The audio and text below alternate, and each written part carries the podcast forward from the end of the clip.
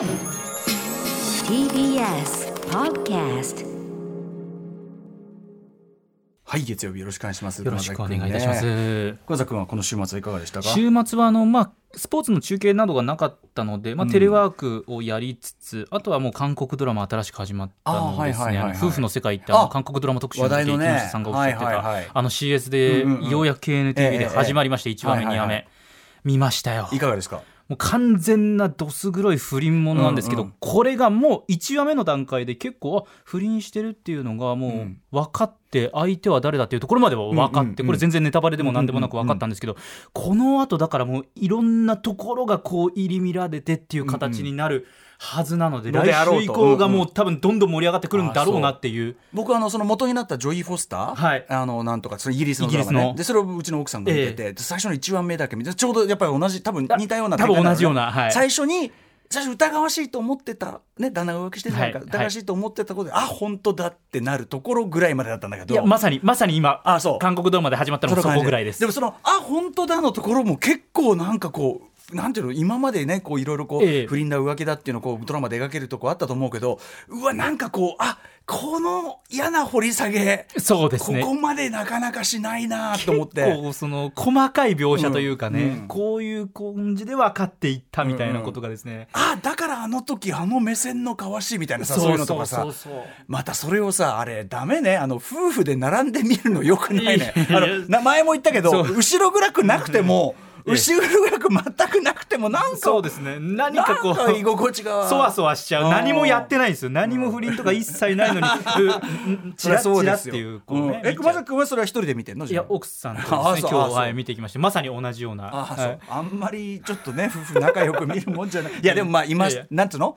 あらかじめの戒めというかね。そうですね。ねピシッとしろよってことかもこしれんないことなです。よね絶対僕はないからねということもあって。そうですよ。んありえないからねっていう。30代最後の週末をその30歳最後の週末をそのように過ごされたということで7月19日来週がお誕生日というちょっと一足先ねプレゼントあすいません歌丸さんありがいただとうございました。私の週末何をしてたかというお話は番組を始めてからおはい。話ししようかと思います。行ってみましょう。アフターシックスジャンクション.7月13日月曜日時刻は6時3分です。ラジオでお聞きの方もラジコでお聞きの方もこんばんは。TBS ラジオキーステーションにお送りしているカルチャーキュレーションプログラムアフターシックスジャンクション通称アトロク。パーソナリティはラップグループ私ライムスターの歌丸です。そして月曜パートナー TBS アナウンサー熊崎和人です。ということでですね、まあ、あのいろいろこうのんびりした話をする前にやはりですね九州大雨被害ね、はい。あのー引き続きというかね大変な方々どんどんどんどんねあのあれで、あのーボランティアもそう簡単にねあのね。コロナ禍というのもあってまあというね。集まりもねなかなかというような話も聞く中ですね、まあ、せめて、えー何かお力添えはというあたりでこれができますよというやはり義援金おなじみのね、はい。ちょっとお話をしておきましょう。はいここで募金のお知らせをさせてください。7月初めからの大雨により九州地方を中心に甚大な被害が出ています。JNN、JRN 共同災害募金では被災地支援のため皆様からの義援金を受け付けています。振込先は三井住友銀行赤坂支店普通口座956-2347です。口座名は JNN、JRN 共同災害募金となっています。皆様からお寄せいただいた義援金は全額日本赤十字社を通じて被災地に届けられます。詳しくは TBS ラジオのホームページをご覧ください。なお三井住友銀行以外の金融機関から振り込む場合は振込手数料がかかりますのであらかじめご了承ください。皆様からのご協力をお願いいたします。でまあこんなね呼びかけといてあれなんで私もですねあのあの M 資金3万円というねまあ本当に少額も少額ですけどね。あのそれはそれはそれで別個にこう振り込ませていただきますけど、まあちょっとあの自分個人的にもですねちょっと少額ですけどね。それは YOSHIKI さんだ、なんなんだらがねドカンってやるのと比べたらもうあの無に等しい金額ではございますが。あの私もあの微力ながらこうねやったりなんかもさせていただいて皆さんもねまあ余裕余裕ある範囲で金額じゃないですこの、ううん、このご時世、そうそう、まあ、なんか気気持ちっていうところでもね、あれだと思いますけどね、はい、あの、ご協力ください。ませというあたりでございます。でね、まあ、そうなんですよ。あの、そんな中ですね、ちょっと週末私は。あの人間ドックまず行ってきましたね。あのこれはその、はい。毎年やってるやつなんです、やっぱり、えーいい年ではございますしね。はい、えーということで、まあ、毎年そのどのぐらいまで調べるかっていうのはちょっとあの幅があるんだけど、今年はちょっとあの久しぶりに脳の MRI なんていうのをねやったることない。うん、そう。あのでまあコロナ禍のあれもあって、まあ、いちょいつもだったら5月ぐらいにね誕生日ぐらいのタイミングで行ってたんですけど、はい。あのまあ、伸びて伸びてでなかなかと逆に取れなくて要はその密度を多分その低くするために取る人を減らしてるんじゃないですかね。そそそれもあってやっぱなかなかやっぱ取れないはい。中で、まあ、ようやくこうギリで取れた取れたのがいいんだけど、例えばあのいつもだったらやってる胃カメラとかは今回はもういっぱいでできなかったあーそうなんですね。かそういうのがありまして、うん。はいはい、なので今回はバリウムで胃の方胃というかね内臓の方をやったんですけど、はい。はい。まず MR やったことない？ないですないです。全くないです、あの僕もね5年ぐらい前に1回やって、はい。でまあしあのやったら、まあ、しばらくはいいっていうようなものらしいですけど、まあ、要はそのなんだあの脳梗塞とかそういうのが起こる兆候がないかどうか、はい。血液の様子ね血管の様子なんかを見たりするんだけどあのマシンがある。じゃんあのねあの頭が入ってくる、はい。わかりますそのイメージはわかります。あドラマなんか。れあれあのめっちゃうるさいのって知ってます？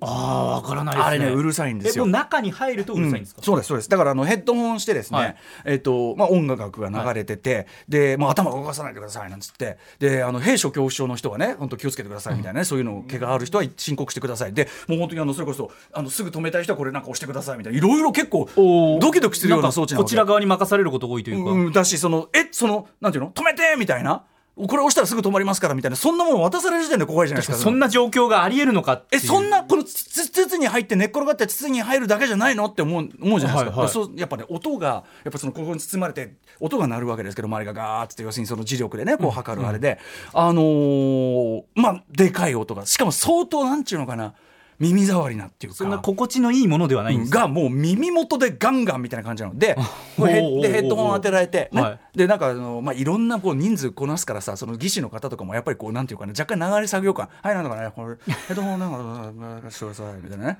そうな語尾何言ってるかよくわかんない向こうの方はねもう一日何十件もやるからねこれ押したらこれなんかただこれ押したらさみたいなそういうこういう流れででこうなるじゃないでヘッドホンからこう音楽かなんか流れるクラシックかなんか流れてるんですけどぶっちゃけあの音量が小さすぎて意味ないんですけどみたいなぐらいの感じへでー。ガーガッガッガッガッガッガッガッガッガッガッガッガッガッみたいなのがずーっと10分間で頭を動かすなとだからこうできるだけこう神道を滅却してですねあのまあなんていうの？なんでもないんだなんでもないんだみたいな。でガでもガガガガガ鳴ってくるから、へー俺としてはそのガガガガ鳴るやつをそのなんていうの？すごくインダストリアルな感じのダンス V 軸だと見立ててこう 音に乗って首を動かしちゃダダメなんだけどダメなんだけどこれはいいんだ。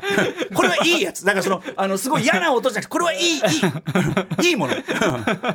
なんならもう金を出してでも聞きたいものみたいな感じでこうねまあ、そうやって発想していかないとなかなか厳しいというか難し辛い辛いと思うとなかなかねなんかねあのさっき言った感じなんですね。ご年配の方とかだとやっぱ耳の塩梅とか分かりませんけどやっぱなかなか辛いらしいですねあの音楽がっていうのはね。いや。ー全然知らなかったです。全くまあまあまだね熊崎君お若いからってただお若くてもねいやーそのわからないです。本当に人間ドックっていうのをねいつから行けばいいのかどれぐらまあ、いか30代はなかなかいいんじゃない？30代ど半ばですかね？うん。いった方がいいんじゃない？30代半ば。30一回35歳ぐらいなのかなと思いつつ、まあ、うん。ただ別に早めに行って悪いことはないじゃないですかそうそう。正直あのねあのね血液だけでだいぶわかるから、あのうん。全部やんなくていい。だからその、うん、あの異常がないんだ自覚がそこまでないんだったら血液だけでもだいぶいろんな兆候がわかるので。ぜ全部じゃなくて本当にその血液だけとか、まあ、今そのあの、ね、あの各区とかでやってる、各自治体でやってるその、あのなんだあの身体測定なんだあの健康診断健康診断はい。健康診断とかもあるから、まあ、そういうのも利用するのもいいと思うけど、まあ、でも一回いいんじゃない？その、ね、要はね MRI 脳を取るじゃない。でその最後にその脳のその写真を見ながらこういろいろこういろいろ言ってくれるわけです、まあ、で結果から申しますと、まあ、それも何の問題もないですって言われたんでだから最近ほらいろんなこうことが出てこないとかいろいろあるからこれもう絶対なんかあんぜ俺とか思ってたんだけど別になんもないですよと。でなんかいろいろその記憶を司るなんとかここはなんとかでねなんとかではいつって、はいこういうのが萎縮してるとねあのあれなんですけど、まあ、そういうのなんのない大丈夫ですねなんて、で要はね面白いのはこう見ながらその自分の脳の頭の断面をこう見るわけじゃない、でこう目玉の断面とか見えたりするわけ、こういろいろなんていうの？これだから自分の思考の源？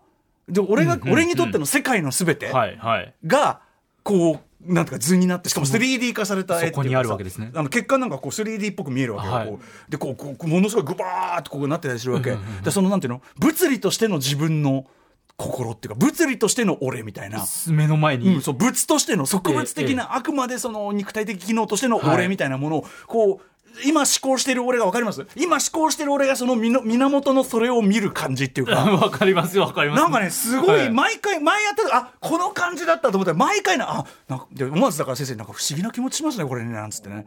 きょとんとしましたけど先生は。うん。先生はもう慣れてらっしゃる何の何のこっちゃね。おめえのそのあのぷよぷよぷよぷよしたそれの機能の話してんだよってことだけど。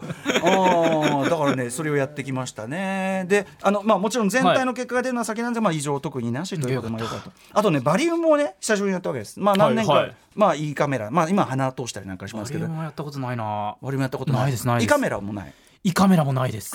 楽しみですねこれからね。口口にする？鼻にする？って、ね、いやね。ね。うん。鼻も右にする？左にする？なんつってねあの鼻の形に選べるんですか？選べる選べる。で今はその鼻鼻が一応最先端ということになっています。えじゃあ自分があ僕右が好きですみたいなことで右っていうかそのなんかそのいけるんですか？なんか右鼻の構造上の。そうそう構造上の問題。なんだけどこれもだから合わない人は鼻がやっぱりその刺激がこう強くてえわわかる？だって鼻にあれぐいぐい突っ込まれて鼻を通してこう綿棒でもう大変なんですから、そうそうそうそうそう。そうだからそこでやっぱ鼻の形が狭いとかねその鼻腔のあれが狭いとかっていう人はやっぱり向かないから口にしましょうとか。カメラが入ってるなっていう感覚あるんですか？あるねあるねあるね。俺はだから上からも下からも突っ込まれたことあるからね、えー。俺あの内視鏡もやったことあるからさ。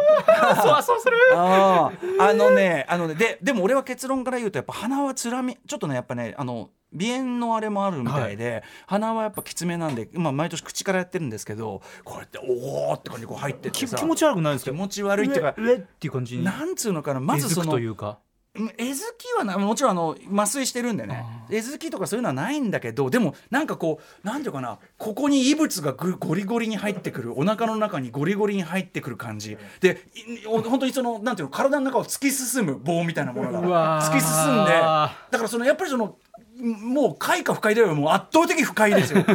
でグイグイやってしかもねポイントはこの間俺がそのなんていうのありとあらゆる生き物の中で最も無力な存在であるって言ってんだよね。何もできないわけですああね口から突っ込まれてさ「ではい右しますねはいこっち見ますねはいあーなんとかですね」なんつって。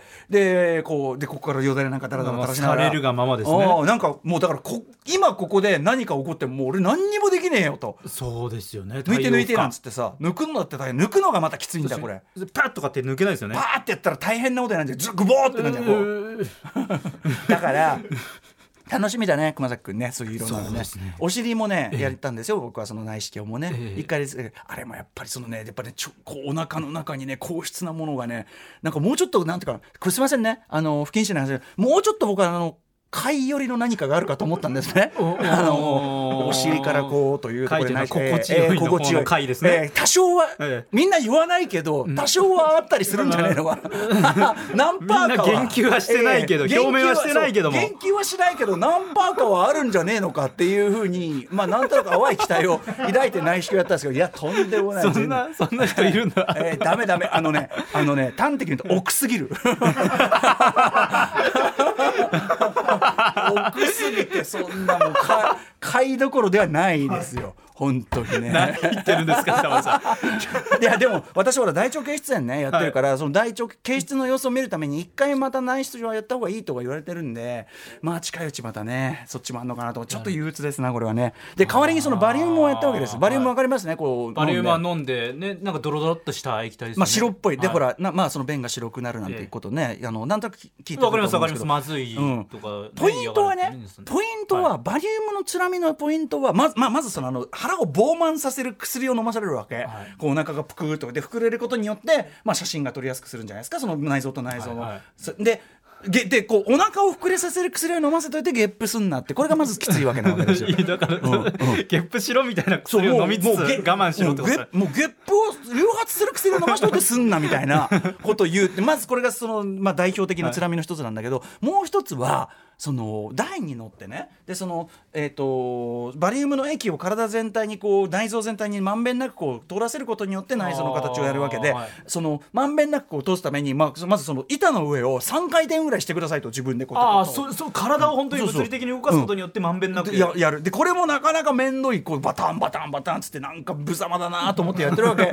でそうするとねこう横にこう鉄の棒がついてるわけですよ、はいすいませんねバリウムもうご存知の方は何言ってる、はい鉄の棒ついててでここうガーガーってこう動いて、はい。でガーってなりながらそのままおケツをね右のケツを浮かせてなんとか斜めにとかってこうやってでこう斜めになったりあとなんなら頭が下になったままこういうことをやる要はなんていうの体なんていうの機械体操機械体はい操チックなことをだから頭が下の状態で何のほか安全装置も何にもないで頭がしこうやって下に傾いた状態で、えこれ今俺腕力で支えてるだけなんだけどみたいな。こんな感じで。でこうケツこうもうだから体操よ体操。自分が油断した瞬間落ちるというかガツンじゃない？崩れちゃうってことです何のあれもない。だから今時こうねいろんな安全装置なんかある中でこれだってお年寄りとかうんなかなかえでもみんなその方法でやらざるを得ないんですかねですかね。からからかからかわれたわけじゃないと思うんですよ。山根さんからかおうかなみたいなそういうことじゃないですよね。ちょっとこのね、この感じはちょっとあれ、からクスクスクス。なんか面白そうだなみたいな。あ、手プルプルしてる、クスクスクス。こんなことはないと思うんですよね。ああそうあその方法なんですね。前やった時も確かにこれで、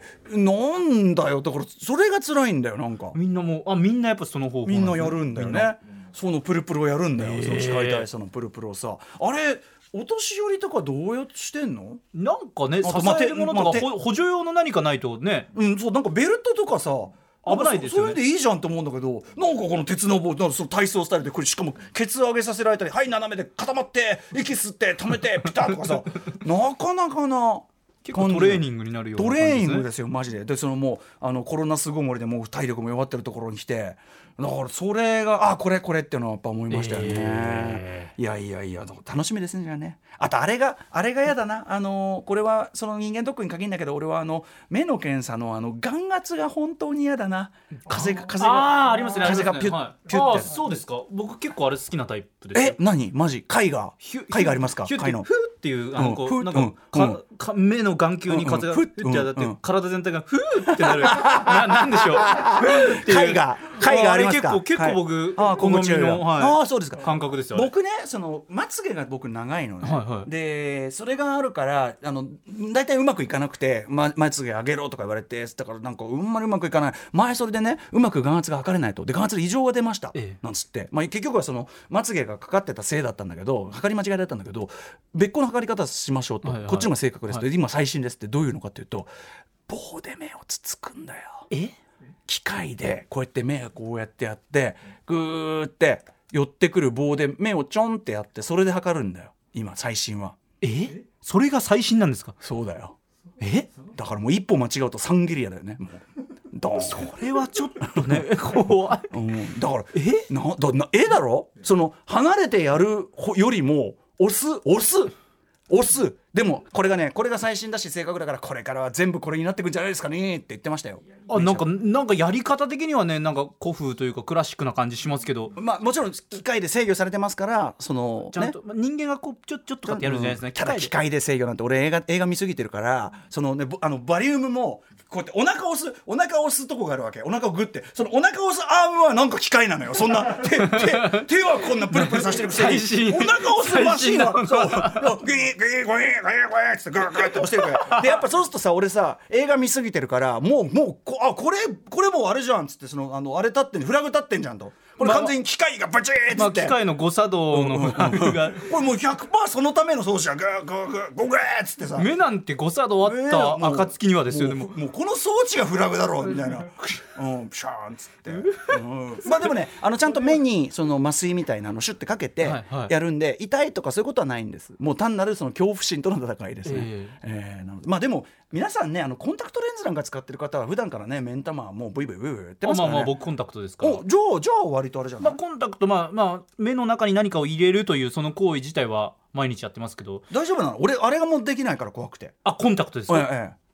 あもうコンタクトに関してはもう全然慣れ慣れっこというか。じゃあもうブチブチ正代じゃない？君はだからあれじゃない？もうその目のさ快感とか言ってたからもうあれじゃもうもうコンタクトつけるときもあれなのやっぱりちょっと ちょっとはちょっと気もちょっとはちょっとは気持ちよかったりすんの？いやまあまあ別に気持ちいいのはいいいいですよ。なんかこうなんか水分たっぷり含んだものを入れるんで、うんうん。こうなんか全体的にまあ目薬さすみたいな感じでふわっとこうキャーって。そうですそうです、キリッとする感じがあります。スイッチスイッチですよ僕にとってのオンオフの。あそうですか。ピカーンっていう。じゃあじゃあその押し押し装置もまあ大丈夫なんじゃないですかね。それももう興味はあります。あ時間。ごめんなさい時間、うん、しょうもない話ばっかりしてんじゃないということでね、あの後ほどちょっとニュース的なこともね、はい。時間あったらずっと入れたいと思います、えーそんな感じでさまざまな後ろ発見して紹介しているカルチャーキュレーションプログラムアフターシックスジャンクション今夜のメニュー紹介です6時半からのカルチャートークには先日秋元才加さんとの結婚を発表し新作 EP「ザ・ソファーキングダム」をリリースしたばかり。ノリに乗っているラッパープロデューサーのパンピーさん登場です。アメコミにも精通するパンピーさんにおすすめのアメコミを紹介していただきます。えーそして7時からのミュージックゾーンライブダイレクトにはヒップホップ DJ DJ はじめさんが生で DJ ミックスを聞かせてくれます。本日、えー実はですねまあお特別なというかね本邦初公開な、とあるエクスクルーシブな音源もその中で披露してくださるそうです。さらに7時40分頃からはミニ四駆のアプリミニ四駆超速グランプリとのコラボレーション企画アトロクミニ四駆部極めろ超速グランプリをお送りし我々ますねあの伸び悩み組がねそうですね。非常に文句ばっかり言い始める。ま引き続きアドバイスをね切にねえー求めております。そうですね。そして8時からは特集コーナービヨンドザカルチャーこちらグルメを気取って本当に美味しいものを知らずにここまで生きてきてしまった歌丸よ。今こそ外食チェーンの本当の凄さを教えてやる特集 by 稲田俊介毎日の食事は個室のお寿司か個室の焼肉かはたまた個室の中華か個室風に席が区切られたラーメン屋さんかというグルマン気取りの歌丸さん。個室それ一覧だろそれただのね。最後は一覧だったでしょうかね、我々庶民がよく行くリーズナブルなチェーン店のことを深層心理ではバカにしていると思いますが。その待って待って深層心理とか言い出したらそれきりないだろそれ。まあそんなね歌丸さんも今日の特集だけはちゃんと聞いていただきたいと思毎日っております。俺ここにいるから誰よりも毎日ちゃんと聞いてるんだ俺は。今日の特集はですね日本に3万5000店以上存在するというファミレスチェーンやお手軽な居酒屋チェーンは経営方針やアイデアも様々でそこには素材に対する自信とコロナ禍に寄り添う優しさが溢れているんです。そこで今夜は人気飲食チェーンの本当の凄さがわかる本の著書に著者にしてフードサイコパスの稲田俊介さんに舐められがちな人気チェーン店の真髄と底力を語っていただきます。さらりとフードサイコパスってねどねどういうことなんでしょう。謎ワードここも聞いていきたいと思います、番組では感想やリアクションなどリアルタイムでお待ちしています。アドレスは歌丸アットマーク TBS.CO.JP 歌丸アットマーク TBS.CO.JP まで。読まれた方全員に番組ステッカーを差し上げます。それではアフターシックスジャンクション行ってみよう。After Six Junction.